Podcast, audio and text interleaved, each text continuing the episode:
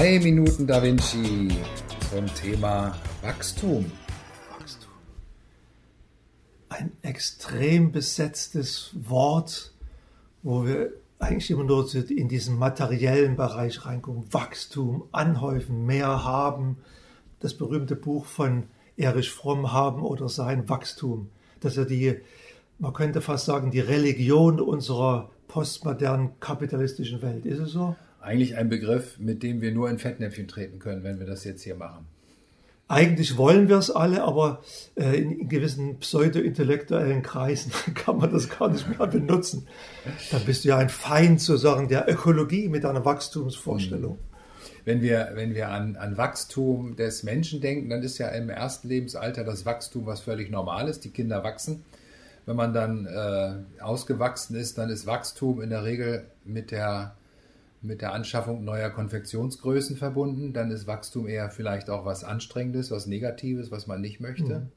Trotzdem kann man mental bis an sein Lebensende wachsen, immer wieder dazulernen. Äh, mir geht gerade durch den Kopf, wenn ich an dieses Thema Wachstum denke, wenn ich das nur auf das einzelne Individuum oder auf ein System sehe, kann das extrem stark zu Disbalance im System führen oder zu Egoismen. Ich glaube, wir sollten das Thema Wachstum als systemischen Begriff denken, der über das eigene sagen wir, Erfolgswachstum hinausführt und das ganze System betrachtet. Was bringt das anderen Mitspielern in dem System? Hm. Und es gibt ja auch, es gibt ja auch jetzt nochmal eine andere Perspektive bei Wachstum, Dinge, die, deren Wachstum begrenzt sein sollten, wie vielleicht Abgase, Gifte in der Umwelt, aber andere Dinge, die können gar nicht genug wachsen, wie Liebe, gemeinsames Verständnis, soziale Nähe. Ja, das rückt uns ganz stark an so ein evolutionäres äh, Verständnisbild, was denn Wachstum bedeutet. Es geht ja immer so von, von kleineren zu größeren äh, Momenten hinaus, wo was entsteht, was über das Einzelne hinausführt. Aber wir sehen in der Ökologiedebatte, wo das Wachstum des alten, sagen wir, fossilen Zeitalters hingeführt hat. Also bräuchten wir eine Revision des Wachstumsbegriffs.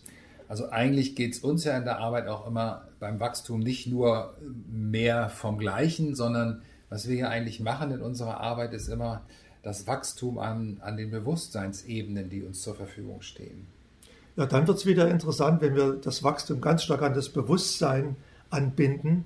Das heißt, dann bleiben wir äh, in einer gewissen Balance zwischen materiellem Wachstum und geistigem Wachstum. Dann gibt es scheinbar so eine eine sinnvolle Balance zwischen beiden Elementen. Und ich glaube, so, wir haben die letzten 300 Jahre eher in das materielle Wachstum investiert oder so, also kaum in das geistige Wachstum, wo was zur Weisheit führen könnte oder sollte.